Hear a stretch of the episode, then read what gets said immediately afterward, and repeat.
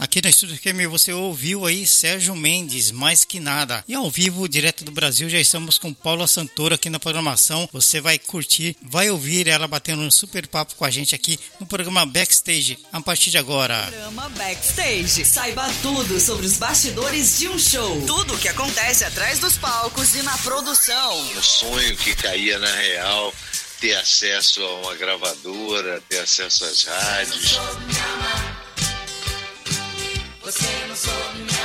Palco, som, iluminação, produtores, assessores, todos os profissionais que fazem a magia de um grande espetáculo. Turnê de despedida, né? Que é, que é a última turnê do Skank, eles anunciaram, né? O, o término da banda, ou, ou um, um, um, tempo, né? Quando essa preta começa a tratar do cabelo.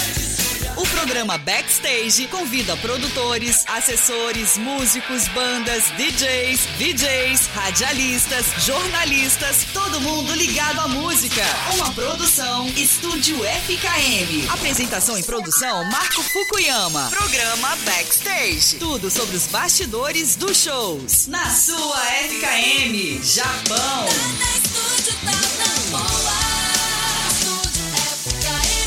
É isso aí, programa Backstage hoje recebe Paula Santoro. É uma grande honra receber uma grande artista como a Paula aqui na, na nossa programação hoje é, para falar do seu trabalho e é sempre uma alegria, né? Poder bater um grande papo com os nossos artistas direto do Brasil. Paula Santoro, boa noite, Paula. Tudo bem? Obrigada, é bom dia para você e boa noite para mim, né? É verdade. Olha, é um prazer, é uma honra poder falar com você aqui do Brasil e você no Japão. É um barato isso. O que, que a tecnologia nos proporciona, né, hoje em dia. Isso é muito legal. É muito bacana, né, Paula? Coisa que uns anos atrás era impossível, né? Essas coisas acontecer, impossível. a não ser que fosse ligação por telefone mesmo, né? Exatamente. E a gente está se vendo né? A Com gente está podendo olhar um para o outro, que é muito mais legal conversar. É muito mais legal, né? Vendo a pessoa, Sim. né? Muito bacana. Você não precisa estar tá falando, né? É, como antigamente você conversava e ficava olhando para cima, para baixo, né? para o teto. Uma interação bacana, né, Paula? Isso é muito bom. A tecnologia isso, aí, né? Isso. Mas estamos aqui hoje para falar do novo trabalho da Paula Santoro e quero aproveitar já e mandar um grande abraço para Ana Paula Romero, né, Paula, que fez a ponte. Isso, assessora. Assessora Ana Paula. Maravilhosa assessora de imprensa. Acompanhou esse trabalho desde o início do Suma Uma, né, que é o meu novo álbum. A Aninha, ela começou nos singles, porque hoje em dia, né, Marco, a gente não lança mais um álbum igual a gente já lançou antigamente, né? A gente uhum. lança agora singles depois que a gente lança o álbum completo. E a Aninha começou esse trabalho comigo desde o início, desde o primeiro single. Olha só. Desde o primeiro single. Que coisa, né? É, acho que desde o segundo, na real. Eu lancei um single e depois eu vi que eu precisava ter uma assessoria. E aí eu chamei a Aninha para trabalhar direto, né? Que legal. Esse trabalho. Grande Ana, grande abraço, viu, Ana? Muito obrigado, né, por esse tempo todo estar tá colaborando com a gente aí, trazendo os artistas. Isso é muito legal. Bom, mas o, o álbum é, Suma Uma está fresquinho, né, Paulo? E acabou de sair do forno e que conta né, com participações mais que especiais. Os compositores Arthur Verocai, João Bosco e João Donato. Como nasceu esse álbum, Paula? E quais os compositores citados você os convidou para esse projeto? Uhum.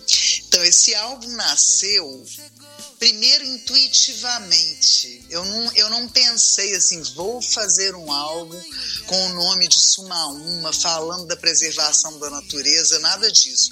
Coincidentemente, na época que eu comecei a pensar na cara desse álbum, no conceito desse álbum, eu estava lendo os livros de Ailton Krenak, que é maravilhoso, é um, é um pensador, né, um filósofo né, indígena e é maravilhoso ele.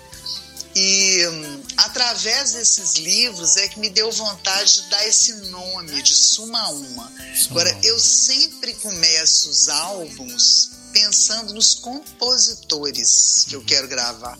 Então eu tinha uma ideia já de gravar o João Bosco, de gravar o João Donato, Arthur Verocai, é, quem mais que eu já queria gravar? Ah, Milton Nascimento, sempre eu gosto de gravar, Gonzaguinha. Então tinha uns caras, por exemplo, João Bosco, eu nunca tinha gravado nada dele, nem do Gonzaguinha, né? nem do Donato. Do Verocai também não, mas eu já tinha gravado com ele, eu canto com o Verocai, né? É. Essa proximidade me fez ter mais vontade de gravar a obra dele, né? Que eu conheço bem. Então, assim, a primeira coisa que eu faço é ouvir a obra de cada um desses compositores que eu quero é, gravar. E aí, eu acho que existe uma coisa intuitiva, muito feminina, da intuição feminina, que você vai escolhendo as canções de acordo com o que você quer dizer, com o que a letra diz, o que você quer dizer. E como eu estava imbuída de todo esse espírito do Krenak, dessa questão da preservação da natureza, da importância da gente repensar a nossa atuação no planeta, porque se a gente não repensar isso urgente, o planeta vai acabar, né? Então, assim, isso eu acho que como fica isso no seu subconsciente, na hora que você vai escolher as canções, as canções vêm recheadas desse conteúdo, sabe? Então eu acho que intuitivamente eu escolhi canções que falassem disso, não só da natureza, natureza como a gente conhece, o céu, a terra, a água, as florestas, etc., como também a natureza humana. Então também tem uma canção nesse disco que é, é caso você queira saber, né? É isso, acho que é, é isso que chama. Agora deu até um branco como é que chama a música. Caso você, acho que é isso mesmo, caso você queira saber, que é uma canção que fala de uma relação a dois que tá ruim. Então, assim, também fala da, da, da relação humana, né, da natureza humana. Natureza humana. E fala muito da, da natureza do feminino, da, da mulher, da maternidade. Inclusive, a canção que eu cantei do João Donato é dele e do irmão dele, do Lísias, Enio. E essa canção ela foi feita para a mãe deles que a mãe deles tinha apelido de Lalai. Só que, então ela chama Elalalaie, né? Uhum. E aí, é, essa canção, ela, na verdade, a mãe deles nem ouviu essa canção. Ela morreu antes Nossa. de conhecer a canção, dessa canção ser gravada. E minha mãe também faleceu na época da pandemia, então eu meio que tomei emprestado. Uhum essa canção deles para a mãe, para minha mãe, para homenagear a minha mãe, porque ela começa Ela lalaie, canto para embalar o filho. Ela lalaie, um estribilho, né? Então ela ela fala desse canto, é, é, quase um lullaby, né? É uma cantiga de ninar, né? Uhum. Para embalar um filho. Então é muito linda essa música, eu adorei. Que bacana. Mas o João é Bosco ter participado, o Donato, o Verocai participarem do meu disco foi uma coisa assim, realização de um sonho mesmo, sabe? Imagina. Que né? eles são meus ídolos, né? são meus ídolos, são pessoas que eu admiro muito, muito. Uhum. Grandes Foi artistas, muito né? bacana. Né? Grandes, Grandes músicas, artistas. Né? Olha. E tem muitos músicos também, né? O Mamão do Azimuth, que já se foi. São pessoas da década, assim, vamos dizer, da década que estavam em atuação plena na década de 70, que esse disco ele tem uma sonoridade meio 70, e por isso eu quis trazer músicos que atuaram muito, que fizeram muito sucesso nessa época. O Azimuth, nessa época, eles faziam turnê nos Estados Unidos, coast to coast, com um avião particular. Era ah. assim, era nesse nível de sucesso, né? E um, o Arthur Verocai lançou o primeiro disco dele nessa década, foi em 72, né? Primeiro disco dele, que virou um disco icônico. É, o Raul de Souza também, grande trombonista que também nos deixou. Então tem muita gente que já estava numa idade avançada que participou do meu disco e que meio que, que foi assim uma sorte minha, porque essas pessoas já se foram. Né? Logo depois de gravarem no meu disco, um ano depois, dois anos depois, elas morreram. Então assim é aquilo, é agora ou nunca, sabe? Tipo, eu resolvi ter coragem para chamar essas pessoas que eu sabia que se não fosse nesse disco, né, o Raul, por exemplo, estava doente, já estava doente há algum tempo. Então, assim, foi, foi uma sorte que eu dei deles e... ainda estarem atuantes, né, para gravar no meu disco e tal. Praticamente foi um dos últimos trabalhos deles, deles né? Exatamente, Olha exatamente. Né? Então, assim, né, pessoas como, como Mamão, do Azimuth, como Raul de Souza, como o próprio Donato, que nos deixou recentemente, são pessoas que, que é isso, né? Outro dia um cara perguntou, fez um post perguntando assim, quantas pessoas com mais de 50 anos, quantos artistas com mais de 50 anos você colocou no seu disco ou você chamou para o seu festival?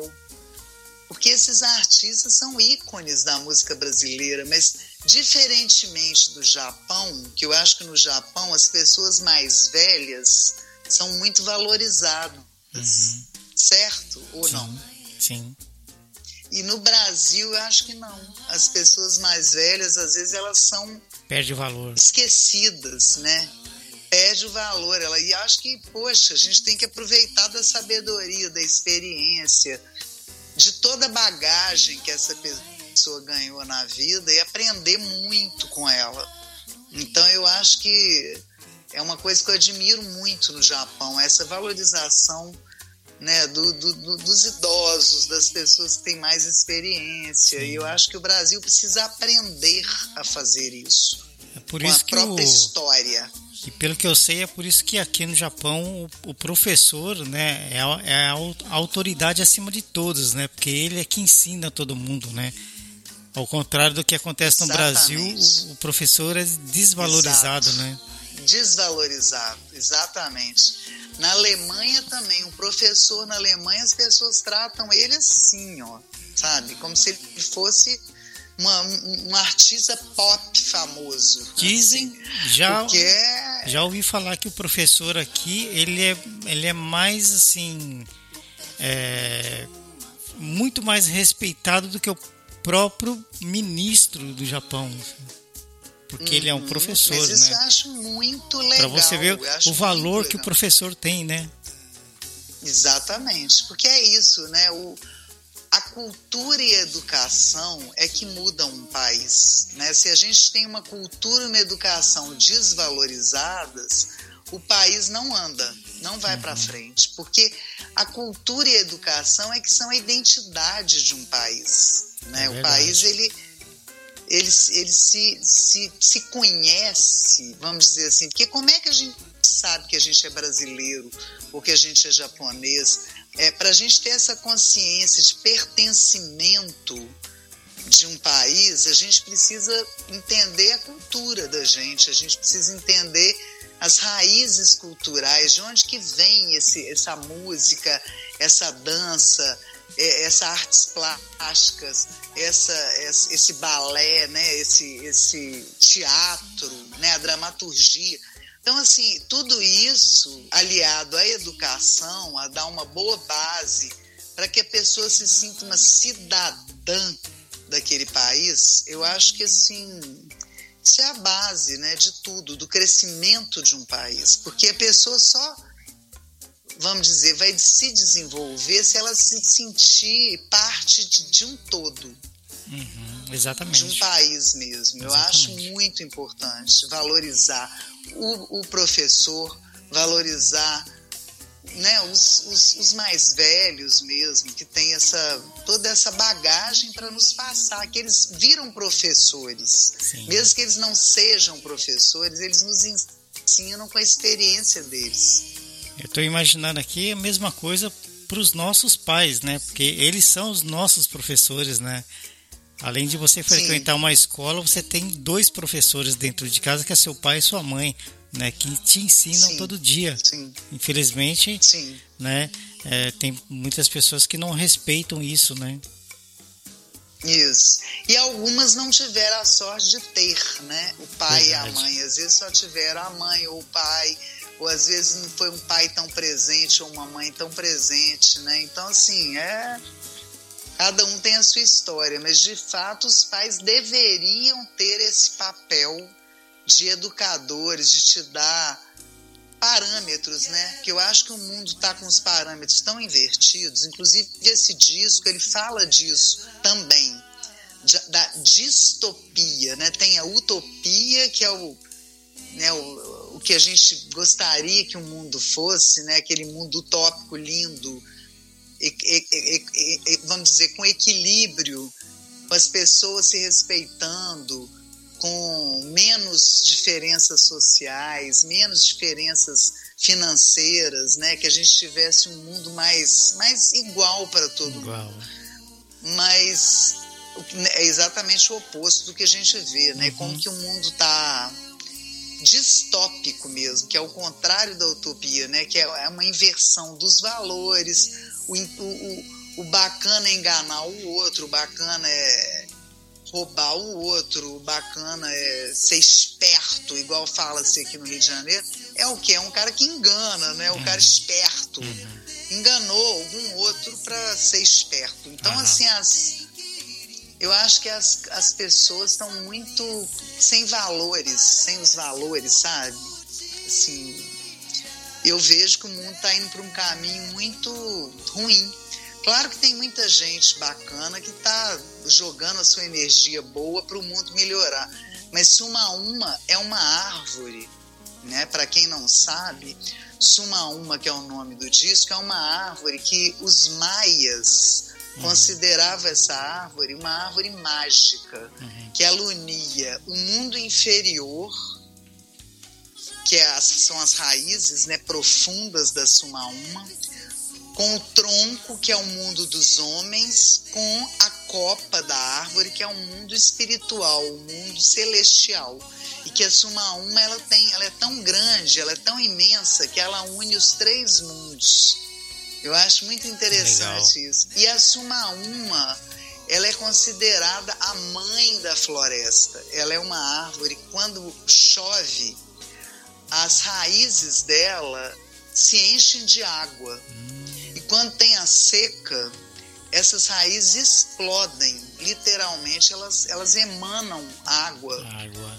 para o solo, elas, elas, é, é, elas realmente elas irrigam o solo que está em torno delas. E nessas elas não deixam que a floresta morra na seca. É né? Natureza, As né? plantas em torno, em torno dela sobrevivem. Uhum. Então é uma, é uma árvore muito especial, né? E considerada a mãe da floresta. Então esse disco fala do feminino.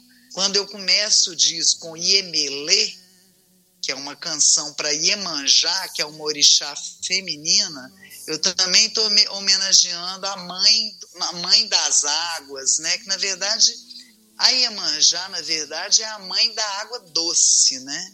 Depois é que ela virou a mãe da água salgada, mas ela originalmente a Iemanjá é uma orixá da água doce, da água dos rios, né? Das cachoeiras, dos rios e tal. Depois, com a migração e tal, é que a Iemanjá começou a ser conhecida como a mãe do mar, né?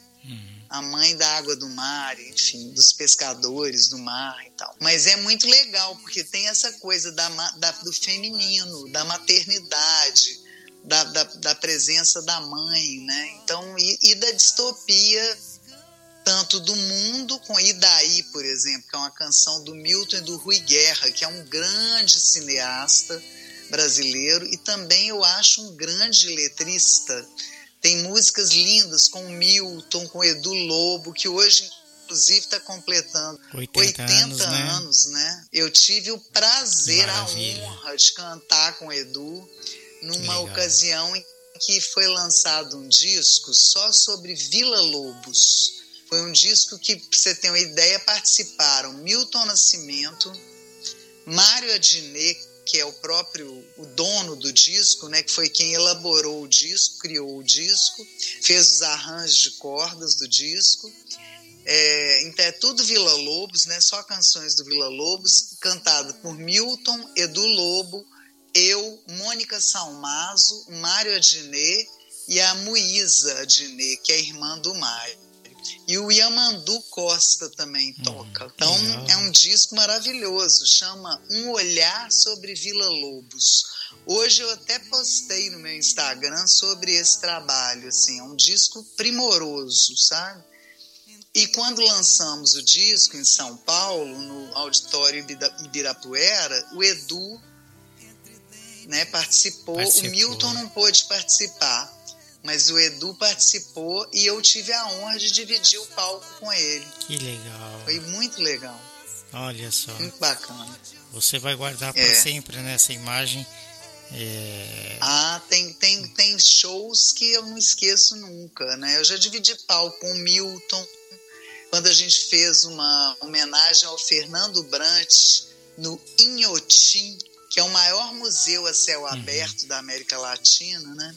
Então fizemos uma homenagem ao Fernando Branche, parceiro do Milton, também tive a oportunidade de dividir um palco com ele, eu e outras pessoas, né? Não, é, não era um duo meu com o Milton, mas sim, sim. tava lá, eu no mesmo palco que ele. Que legal. Né? E já dividi palco com, ah, com muita gente bacana, com a Nana Caime, com é, Chico Buarque, eu já dividi um estúdio, né? Ele gravou no meu disco.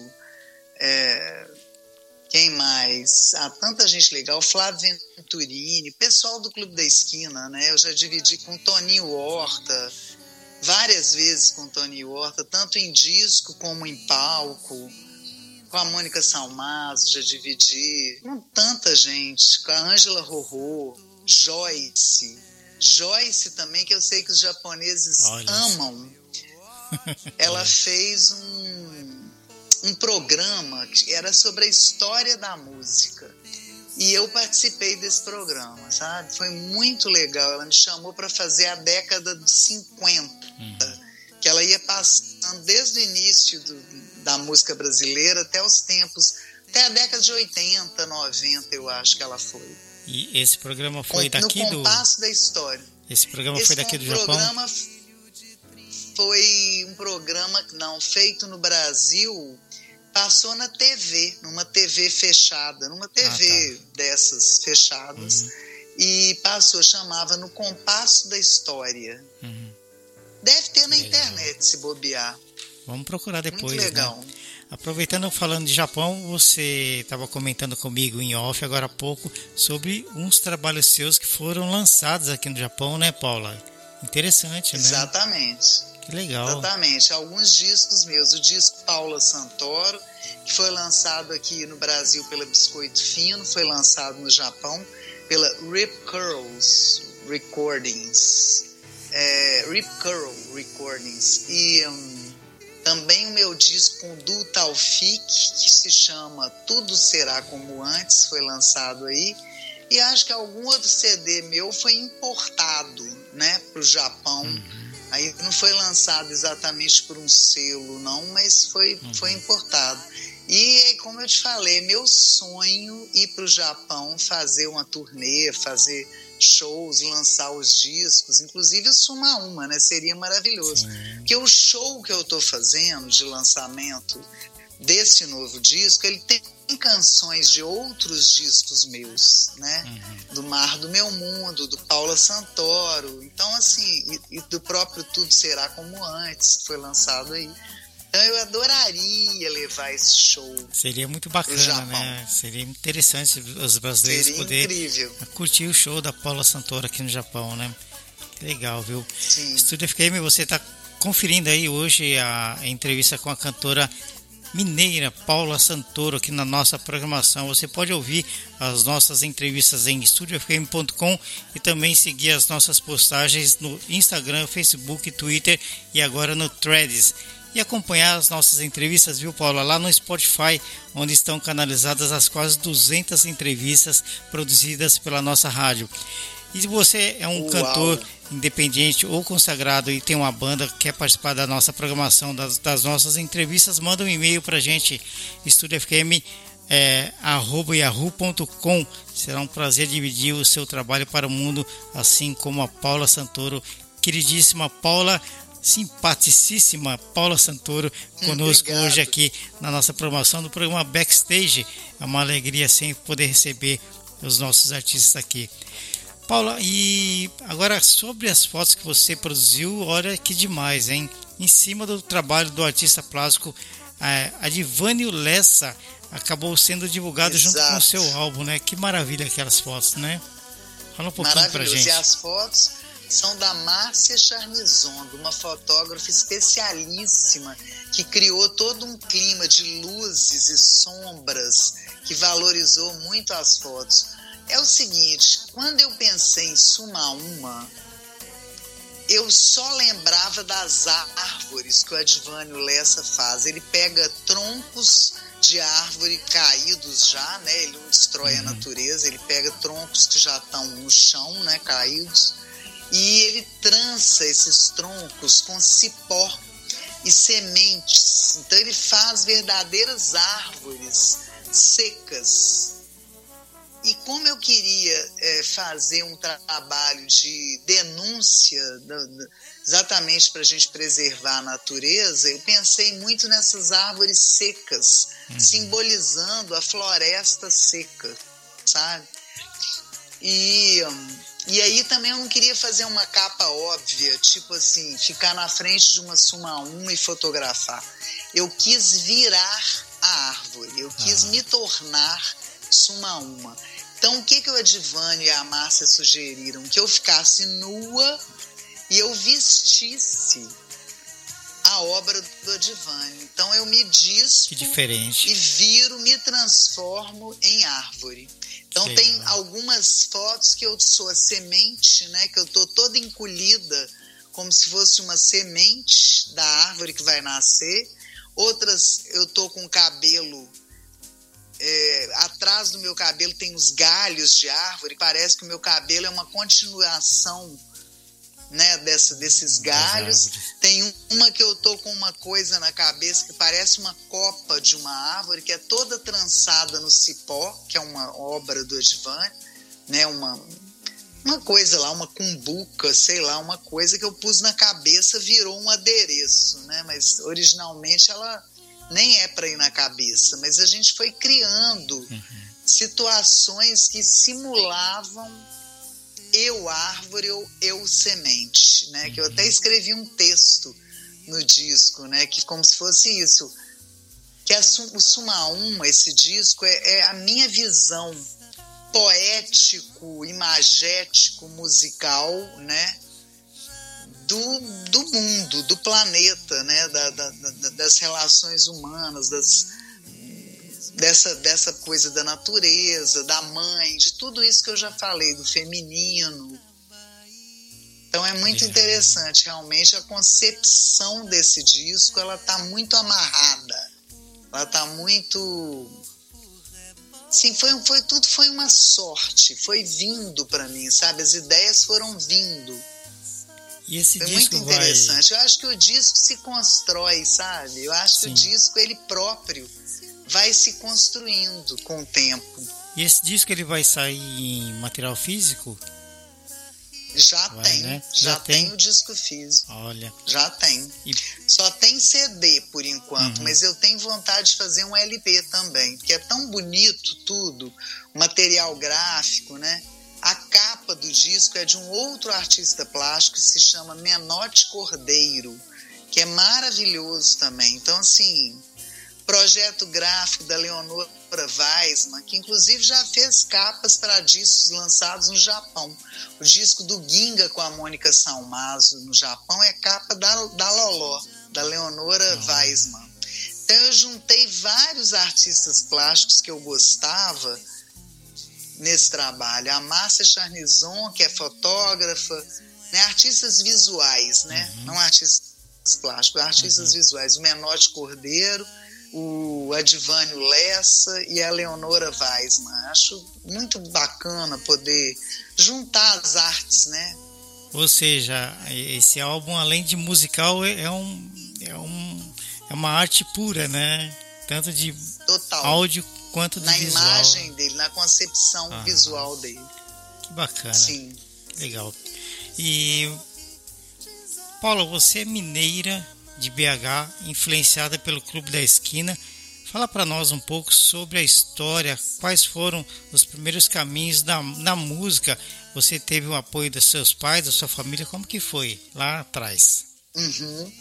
Olha, na verdade, como eu era uma estudante de medicina e eu parei medicina para começar a estudar música e começar a cantar, inicialmente eu não tive muito apoio não da minha família não. Assim eles ficaram meio chocados com eu parar uma faculdade de medicina na federal do, né o FMG uhum. em Belo Horizonte e começar a comunicação. Eu fiz outro vestibular na minha época era vestibular e eu comecei outro curso, né, de comunicação. E ao mesmo uhum. tempo eu fui estudar numa escola particular de música que é maravilhosa, que é a Fundação de Educação Artística. Lá eu fiz violão, piano e canto. Estudei violão clássico, piano clássico e tal. E mas acabou que a vida me direcionou para ser cantora, porque quando eu fiz o, a fundação, estudei na fundação, tinha um mural lá, porque não existia internet, não existia celular, não existia nada disso. Tinha um mural que estava escrito: procura-se contralto para grupo vocal Nós e Voz. E aí eu fui atrás do teste, passei no teste, minha vida musical profissional começou. Também eu namorei o Sérgio Santos, que é um cara maravilhoso, um compositor, cantor maravilhoso, que foi um dos primeiros, a primeira vez que eu entrei num estúdio na minha vida foi com o Sérgio Santos, cantando uma música do Sérgio Santos. Então eu trabalhei com o Sérgio Santos, trabalhei com Juarez Moreira no início da minha carreira, até hoje, né? Eu trabalho com Juarez. Então, assim, eu tive muita sorte, porque eu encontrei músicos e artistas que me ensinaram muito desde o início. Eu sempre toquei com músicos bons, músicos geniais, né, na verdade. Compositores e músicos geniais. Então, dei sorte, porque aí eu fui formando uma, vamos dizer, um, um léxico musical, né, uma um dicionário musical muito rico. E... Então foi meio isso. Mas agora minha família me apoia. Ah, com certeza, né? E além de cantar, você toca também algum instrumento? Eu toco mal violão. É mesmo. E como eu dou aula, eu, eu toco assim um tecladinho mequetrefe só para fazer os vocalizes mesmo. Mas eu toco, assim, que o meu instrumento de estudo foi mais o violão. Uhum. Violão é. Mas eu toco mal. Eu não chego a tocar no. Não acho que eu tenho nível de violão para tocar no palco. Aí eu sou muito exigente. Eu toco assim, para mim.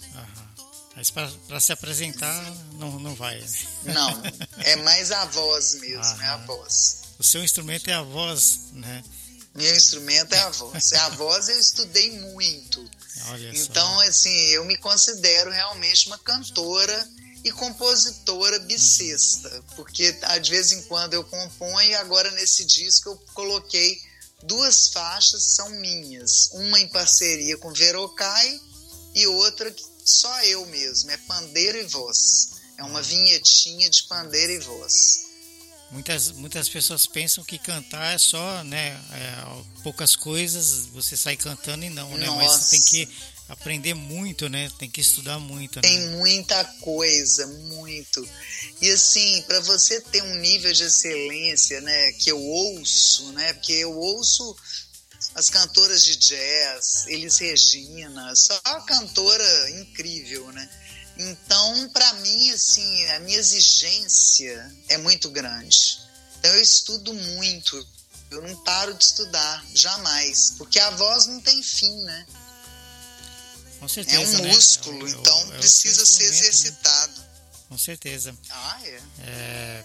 Agora, quero que você nos contasse um pouco, Paula, sobre a canção composta em 1968 por Chico Feitosa e Luiz Carlos Vinhas é, uhum. O que essa uhum. música significa para você? Olha, eu nunca joguei búzios, então eu não sei se de fato eu sou filha de Emanjá. Uhum. Mas toda vez que eu chego perto de alguém que é do candomblé ou da Umbanda, eles falam que eles sentem até cheiro de marisia quando é eu mesmo? chego. Porque eu acho que eu sou filha de Emanjá mesmo. Eu sempre tive uma ligação muito grande com essa orixá. E eu amo o mar, eu amo água, sabe? Eu, eu acho que assim, quando eu me mudei para o Rio de Janeiro, né, onde eu tô, eu tô meio Rio, Belo Horizonte, São Paulo, eu fico uhum. transitando nesses lugares. Mas eu tenho meu apartamento é no Rio de Janeiro e para mim ter o mar a meu dispor assim para eu poder nadar a hora que eu quiser, né, no fim de semana e tal, isso para mim é um privilégio, porque eu sempre amei água. E em Minas eu vou muito em cachoeira, sempre é. gostei de ir. Então, assim, a Iemanjá é uma orixá que eu, que eu amo, que eu acho que ela é minha mãe mesmo, assim. Ela tem uma relação forte comigo. Então, muitos discos meus têm canções que homenageiam a Iemanjá, como essa que se chama Iemelê foi o meu primeiro single lançado. Uhum. Que bacana. Paula Santoro, aqui na programação da Estúdio FM, no programa Backstage. Que bacana, viu? Toda semana você tem um convidado diferente aqui, uma história diferente para você conferir na nossa programação. E claro, vai ficar lá no nosso canal no Spotify para você ouvir. Quem não pôde ouvir agora, né, vai poder ouvir depois lá no, no nosso canal. E Paula, é, gostaria que você nos falasse sobre as músicas Na Boca do Sol, Sassaô e Lalaie, né? Você já falou também um pouquinho. E como foram os processos de criação dessas músicas? Uhum. É, como eu queria muito gravar o Verocá, ele até me deu uma música inédita, que eu canto com ele, né? Eu canto na banda dele, dizer. E só que tinha que pôr uma letra nessa música. Eu tentei que, que o Ronaldo Bastos colocasse uma letra, não, não deu, ele estava ocupado na época. Enfim, acabou que não deu para gravar essa música inédita. E eu pensei, qual a música que eu sinto que tem mais relação comigo? E é Na Boca do Sol, que inclusive é a música mais conhecida dele, mais icônica dele que fala de uma, de uma cidade do interior, né? Eu frequentei muito o interior de Minas na minha infância, na minha adolescência, né? Então começa na minha cidade do interior, perto da manhã, na boca do sol, né? Então Legal. assim é, é muito assim falando disso, de uma, de uma do trem, é, na minha cidade do interior, tudo que chegou, chegou de trem. Uhum. Minha mãe olhava para a estação e vendo viagens dentro de mim, desenhou no ventre mais um irmão. Então, assim, essa, essa, essa estrofe já resume bem o porquê que eu me identifico com essa música, uhum. né? E eu sou mineira, o trem é, um, é quase um um personagem de é Minas é Gerais, né? Uhum. Então, assim, tem muito a ver comigo. No caso da Sassaô, é, o João me apresentou uma canção inédita dele e do filho dele, do Chico Bosco, que se chama Abricó de Macaco, que inclusive virou um disco, né? O disco se chama Bricó de Macaco, é uma flor, né? É, um, é uma flor, uma árvore lá, uma árvore que tem no Rio de Janeiro bastante. E hum, mas essa música, quando eu fui cantá-la, ela não combinava tanto comigo quanto com o João Bosco. Eu acho que ela é a cara do João. E aí eu fui procurar outras canções dele e achei Sassaô. Na verdade, quem me apresentou Sassaô foi o Daniel Santiago, que é um guitarrista maravilhoso, violonista, guitarrista maravilhoso de Brasília e tal. E Daniel tocou com o João Bosco, né? Algumas vezes. Ele faz parte da banda. Quando o Ricardo Silveira não pode, eu acho que é ele que toca. Então o Daniel me apresentou algumas canções do João Bosco e essa eu adorei quando eu ouvi. Quando eu fui experimentar na minha voz, eu gostei também. Que é isso, sabe, Marco? Às vezes a gente gosta de uma canção, mas quando a gente vai pôr ela na nossa boca, quando a gente vai cantá-la, ela não fica tão boa às vezes na, na boca, na voz da gente. E aí a gente não tem jeito. Às vezes a gente gosta da canção, mas a canção não gosta da gente. É. Eu falo que canção é, é igual uma combinação. gente. É. Ela tem alma, sabe? Uhum. A música tem alma. Então, essa alma tem que combinar com a alma da gente, uhum. né? Às vezes também não chegou a hora de cantar aquela canção. Você ainda vai achar um jeito uhum. de cantar essa canção, mas naquele momento você não achou. Então eu respeito muito essas intuições e essas, assim, são, são constatações mesmo, né? Você grava e você ouve, você faz uma pré-produção, né? Com o seu diretor musical, que no caso desse disco é o grande, genial Rafael Vernet, que é um pianista incrível, arranjador, pianista incrível, que já fez outros discos meus, já produziu outros discos, né? Então, ele que produziu esse disco e sempre a gente fez a pré-produção das canções antes de levar para o estúdio mesmo, assim, para o uhum. estúdio grande, né? Então, a gente fez na casa do Rafael, gravamos com computador, com sons eletrônicos, né? Mas desde a pré-produção essa música já ficou boa. Mesmo com tudo Legal. eletrônico, baixo eletrônico, bateria eletrônica, tudo sampleado e tal, mas já ficou bom. Então, quando uma canção combina com a gente, ela fica boa até a capela, uhum. né? Então, sei lá, se eu cantar ela na serra da barriga, eu só sabia, me banho na bacia do recôncavo.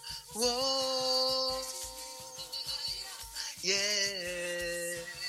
Então, eu acho que fica bom na voz, né? Ela combina é, da mesma forma que as outras que eu escolhi. Né? Sempre eu fiz a pré-produção primeiro, vi se a canção combinava comigo e aí a gente gravava. Claro que se não fosse pelo seu, né, seu talento, né, as músicas também não ficariam tão boas assim, né? Tem que ah, combinar obrigada, com o talento, né? É né? isso aí. Mas é, é isso, é uma combinação mesmo, é um diálogo, né? Quando a gente interpreta uma canção, a gente dá o nosso, vamos dizer, a nossa vivência, a gente transporta a nossa vivência para, para a música. Então, se a gente canta uma música como se ela fosse nossa, né, é quase uma parceria né, com os compositores. Se a gente consegue ter essa, essa interpretação com, essa, com esse pertencimento, é muito bom. Né? É como se a gente estivesse compondo junto com, com os uhum. caras, né, com os compositores. Eu acho isso muito importante para uma intérprete, né? Ela sentir como se aquela canção fosse sua, né? Isso é, isso é importante. Maravilha, né? Grandes histórias da música aqui com a Paula Santoro aqui na nossa rádio Estúdio FM. É... Paula, queria que você falasse um pouquinho agora como que foram as suas apresentações. Você se apresentou no exterior também, né? Itália, Rússia, uhum. Sibéria. Como que foi chegar nesse, nesses países e mostrar a arte e a força da cultura brasileira musical? Nossa, muito legal, porque Rússia, por exemplo, eu falei, gente, a gente está cantando em português. Como é que essas pessoas vão reagir a isso? Uma língua tão distante da nossa, né? Olha, os russos amaram. Eu acho que a música brasileira é a música mais incrível do mundo, tá? Eu vou jogar, puxar sardinha para o meu lado, porque realmente eu acho que assim, talvez a música americana e a música brasileira sejam as melhores músicas do mundo. E eu acho que a música brasileira ela tem um chamamento pela própria melodia, harmonia, ritmo. Às vezes que a pessoa não entenda uma palavra do que a gente está falando, é uma música que chama o público, uhum. sabe? Então, assim, por exemplo, na Rússia foi assim, eu também já cantei na Índia. Na Índia, era incrível a receptividade deles, incrível. Sim, no final eu ganhei um monte de presente. Eles te dão incenso, te dão colares, te dão um monte de coisa. É muito legal. Legal. E, e também na Europa, nos Estados Unidos, né? Esses lugares todos que eu já fui. Sibéria, por exemplo, que é um negócio assim que eu nunca imaginei que eu pudesse cantar na Sibéria. A receptividade das pessoas foi incrível. Realmente são experiências que a música te transporta para lugares que você nunca imaginou que você fosse. Que não está né? muito longe daqui, né? A Sibéria não está muito longe daqui. É. E o, o frio que a gente recebe aqui que vem de lá, né? Da Sibéria, né? Ah, é? É, é. da Sibéria? Que é. legal. Sibéria é um lugar muito interessante. Assim, é. eu fui, eu tive sorte, que acho que estava só menos menos 3, menos 4, menos alguma Muito coisa. Frio. Geralmente dá menos 30. Eu acho que estava menos 13. Tava quente, era né? Isso, não era 13. Então tava quente. Tava, tava quente para Sibéria, tava quente. Olha que coisa, né? Eu não senti frio, eu fui tão preparado, eu comprei um casaco legal, umas roupas assim adequadas para ir, eu não senti frio, você acredita? Sim. Claro que no rosto, assim, se você não tá com o rosto protegido, você uhum. sente mas no corpo, assim, eu não senti não, porque eu estava tão protegida, assim, que eu me dei bem, não senti frio que na bacana. Sibéria. Que bacana, se apresentar na Sibéria é uma, é uma outra realidade, né? Muito, é... e foi dentro de, de universidades também, de clubes de jazz, foi muito legal. Olha! Muito bacana. Que bacana, eu não muito sabia bacana. que lá tem clube de jazz. Tem, lá Olha tem clube de jazz. Que bacana. E as pessoas ficam quietinhas ouvindo, elas super respeitosas, o público super, super bacana. Se você Legal. chama o público a cantar junto, eles cantam junto. É um povo bem animado. Você sabe que. que bebe aquela vodka, fica. fica você estava falando é, assim, né? de cantar na Rússia, as pessoas, é, mesmo sem saber o que você está cantando, está interagindo com a música. É, nós fomos no show da Marisa Monte aqui e, e, japoneses cantando em português, acompanhando ela e a gente não sabia a letra da música. Imagino, né? imagino. Olha que coisa. Olha, eu já vi na Alemanha, eu já vi gente cantando em português as músicas do Verocai. É mesmo. Então, assim, quando as pessoas são fãs, elas aprendem a língua, elas vão atrás de, de aprender a língua, de entender o que, que aquilo significa. Eu me lembro um show que eu fiz nos Estados Unidos, em Seattle. Estou é, tentando lembrar o nome do local. Eu não estou me lembrando agora o nome do local, mas não importa. Era, era tipo um. Não era um teatro, não. Era, tinha mesas, um palco muito bom, um som incrível, dos melhores sons que eu já cantei na minha vida lugar muito legal. E eu lembro que eu estava cantando Léo, uma canção que se chama Léo, não é desse disco atual, é do disco Paula Santoro, que foi lançado no Japão, inclusive. A mulher, uma mulher, levantou no fim, depois que acabou a música, logo após que, a, ter acabado a música, ela levantou e ela perguntou em inglês, né? What the song is about? sobre o que que, esse, que essa música fala. Hum. Ela ficou tão impactada pelo jeito que eu cantei a música que ela quis saber o assunto da música. Uhum. Porque ela sentiu o que eu senti. Ela sentiu aquela aquela força que eu pus para cantar a música, aquela energia, que é uma música que fala da ditadura, de uma morte, de um cara que toma um tiro e morre. Então, assim, é uma, é uma música forte, realmente. E depois Tem uma você, força. Em... Depois você teve como explicar para ela o que significava eu a música? Expliquei no show. Eu expliquei ah, no legal. show. Eu parei o show e expliquei, assim, rapidamente, né? Sobre o que, que a música falava, né? Hum, assim. Que legal. Olha e só. ela ficou super feliz. Deu, deu parar o show para fazer Uhum. isso para ela, né? Que bacana. Foi um momento especial, porque eu falei, gente, se essa mulher que não entendeu a letra tá me perguntando sobre o que que essa canção fala, é porque eu como intérprete, eu consegui chegar num ponto que eu transmiti o que a Uhum. música dizia para a pessoa. Com certeza. Que legal. Isso é muito interessante, muito interessante. Você conseguiu transmitir aquela energia mesmo, né? Que a pessoa sentiu aquilo a ponto de te perguntar sobre a música, né? Uhum, Olha só. exatamente. Que coisa doida. Muito né? legal. Agora, Muito Paula, legal. é, como, os, os- como os críticos, aliás, no Brasil receberam é, seus álbuns e o é, Samaúma, né? Como que foi recebido esse disco aí no Brasil?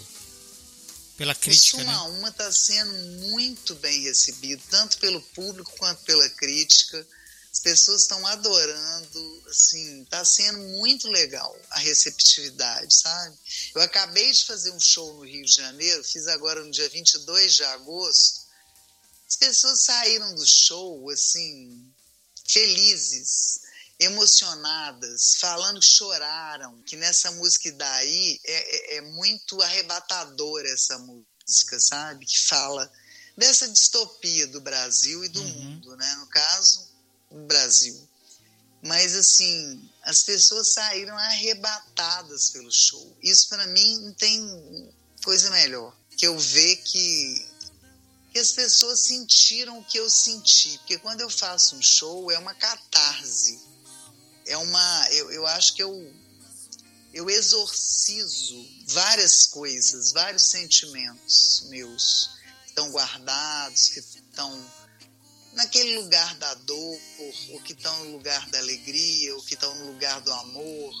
Né? Então eu, eu, eu, é uma catarse, eu coloco para fora coisas que estão dentro de mim, guardadas de experiências de vida, de, de aprendizados, de, de, de vida, né? Então eu acho muito legal quando as pessoas saem assim, excitadas, empolgadas. É muito bacana. música. Olha só. Agora, Paula, é, queria que você falasse um pouquinho como que foi se apresentar com a cantora Alcione, que com apenas 12 anos fez a sua primeira apresentação, cujo pai foi mestre da banda da Polícia Militar no Maranhão.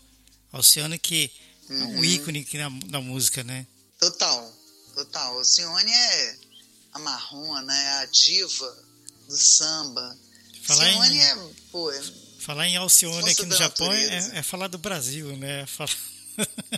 é, Martim da. Vila, Alcione, Sérgio Mendes, é, né? é. Esse pessoal é, é a alma do Brasil, né? Então, assim, acho que cantar com Alcione em Londres foi uma grande. Era um show em homenagem ao Ari Barroso, compositor Ari Barroso.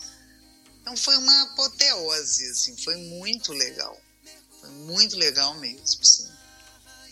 Uma cantora que eu respeito muito, eu acho a voz linda. Nossa, foi muito, muito incrível. Nossa, a Alcione é maravilhosa, né? Super cantora brasileira também. Para mim seria um, Muito, son- seria um, maravilhosa. um sonho realizar. Quem sabe um dia eu chegar a entrevistar a Alcione. Nossa, é um, né? seria muito bacana É, também. quem sabe, quem sabe, o futuro a Deus pertence. Com certeza. Agora uma coisa interessante, é, Paula, é, e bacana também que eu acho, é, como que foi a sua participação na TV BBC de Londres e quem estava presente neste programa? Eu sei, mas eu queria que você falasse para as pessoas Ah, que estão sei. ouvindo, né? Sim, Olha, a, a, BBC de Londres foi uma surpresa para mim, porque realmente é um programa muito, muito famoso na Europa, nos Estados Unidos, no mundo inteiro, né? Que é o Later with Jules Holland. Eu mandei meu material para o Jules Holland, para a produção do programa, e quando ligaram para a gente para convidar, eu não podia acreditar e ele escolheu, eu, eu mandei um CD, na verdade era uma demo, é um CD demo, eu nem tinha um CD ainda. Isso tem muitos anos, foi 2003. E aí eu lembro que eu mandei umas coisas assim do Tom Jobim e tal, gravei e mandei, né? Aí ele adorou e tal, ele falou, cara, você tem que cantar Tom Jobim. Tom Jobim com é... Quem que é essa música? Tom Jobim Vinícius de Moraes. Grande Vinícius.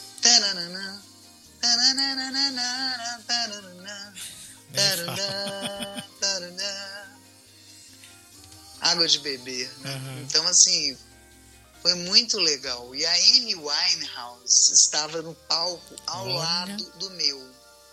Amy Winehouse, começando a ficar conhecida mundialmente. Ah, Nesse momento ela era mais conhecida em Londres, né? Uhum. Ela era mais conhecida lá mesmo. Mas foi uma maravilha gravar isso. Maravilhoso. É isso aí, aqui no Estúdio FM, Paula Santoro trazendo para nós aqui sobre o seu novo disco, muitas histórias, muita coisa que ela vive né, no mundo da música lá no Brasil e também um pouco das histórias fora do Brasil em outros palcos por aí no mundo. Agora, Paula, queria que você falasse para a gente um pouquinho uma situação engraçada que você já passou ou vivenciou em sua decorrente história musical. Hum, situação engraçada. Menino, nossa, eu já passei situações engraçadas e ao mesmo tempo constrangedoras. É porque mesmo. eu cantei muito, cantei um tempo com Ginga, compositor maravilhoso. Para quem não conhece, o Ginga é gênio, né? E o Ginga tinha mania de, às vezes, contar umas piadas meio. assim. com palavras chulas, com palavras meio palavrão, não sei o quê no meio dos shows. E às vezes as piadas também tinham um conteúdo meio sexual. Uhum. E, gente, várias vezes eu rolava de rir com as piadas no meio do palco, eu não conseguia me, me conter. E algumas vezes também fiquei constrangida, porque a piada era pesada para uhum. ser contada assim para todo mundo num palco, né? Então assim, eu passei situações bem engraçadas com o Guinda. Que legal, né? Bacana. É isso aí. Agora, o que você diria para quem está entrando para o mundo da música, os novos compositores, o que estão prestes a lançar o primeiro disco, a subir no primeiro palco, os que estão prestes a dividir o palco com alguém que já tem um grande, uma grande repercussão aí no Brasil, o que você diria para essas pessoas? Olha, é, primeira coisa, persistência, resiliência. Então, comece, acredite em você, porque se você não acreditar, ninguém vai acreditar. Faça a sua verdade, não tente fazer algo para agradar o mercado, nada disso. Faça a sua verdade. A sua verdade é que vai te levar a algum lugar. Porque quando a gente faz uma coisa verdadeira, que a gente de fato ama, a gente tem muito mais energia para batalhar por isso, para ficar horas lá trabalhando numa música ou sei lá, vendo uma partitura, coisas gostosas que a gente gosta de fazer, né? Então, quando a gente está realmente fazendo o que gosta, do jeito que gosta, com o arranjo que gosta, as coisas andam. É isso aí. Palavra da Paula Santoro, aqui na programação. Rádio Online Estúdio FM, direto do Japão para o mundo via internet. E hoje tivemos a grande alegria de receber a Super Paula Santoro aqui. Já falei, muito simpática, né? E atenciosa demais, falando aí do seu novo disco, seu novo trabalho. Paula, quero desejar a você muito sucesso aí no Brasil e agradecer pela participação aqui no nosso programa Estúdio ao Vivo. Vai fazer parte lá no nosso canal, nas quase 200 entrevistas com muitos nomes, como é, Toninho Horta, Marcos Vale, Leila Pinheiro, Roberto Menescal. Todo mundo está lá no nosso canal e a Paula vai fazer parte desse grupo aí para alegrar você que vai ouvir esse podcast, essa entrevista em qualquer lugar do mundo. Você brasileiro que está em qualquer país aí, em algum lugar do mundo, ouça com atenção, porque a Paula tem muita história para contar. Grande Paula Santoro, muito obrigado, Paula. Seja sempre bem-vinda. E a um rádio prazer, é sua. Um a rádio é sua. Obrigada, querido. É dos músicos brasileiros aqui no Japão. Muito obrigado, viu? Arigato. Arigato. é isso aí. Muito obrigado. Para quem quer seguir a Paula nas redes sociais, Paula? Para quem quer, quer me seguir, eu interajo muito no Instagram. No Instagram. O Instagram é arroba Paula Santoro, underline, underline, oficial. Olha aí, para quem quiser seguir a Paula, só você sair através do Instagram, você consegue ter contato com a, você que, que é de alguma cidade aí, algum país do mundo, quer levar o show da, da, da Paula, entre em contato com ela, você conversa diretamente ali no Instagram, ela vai ser super atenciosa com você e com leve certeza. o show dela, leve o show dela para o seu país, para sua cidade, porque tenho certeza que vai ser uma grande festa. Paula Santoro, muito obrigado, obrigado mais uma querido. vez pela sua visita, a sua participação aqui na nossa rádio, no nosso programa. Muito obrigado. Obrigada. Tchau. Estúdio FM, programa Backstage, hoje Paula Santoro ao vivo, direto do Brasil. Programa Backstage. Saiba tudo sobre os bastidores de um show. Tudo o que acontece atrás dos palcos e na produção. Um sonho que caía na real ter acesso a uma gravadora, ter acesso às rádios. Palco, som, iluminação, produtores, assessores, todos os profissionais que fazem a magia de um grande espetáculo. Turnê de despedida, né? Que é, que é a última turnê do Skank, eles anunciaram, né? O, o término da banda, ou, ou um, um, um, tempo, né? Quando essa preta começa a tratar do cabelo. O programa Backstage convida produtores, assessores, músicos, bandas, DJs, VJs, radialistas, jornalistas, todo mundo ligado à música. Uma produção Estúdio FKM. Apresentação e produção Marco Fukuyama. Programa Backstage. Tudo sobre os bastidores dos shows. Na sua FKM, Japão.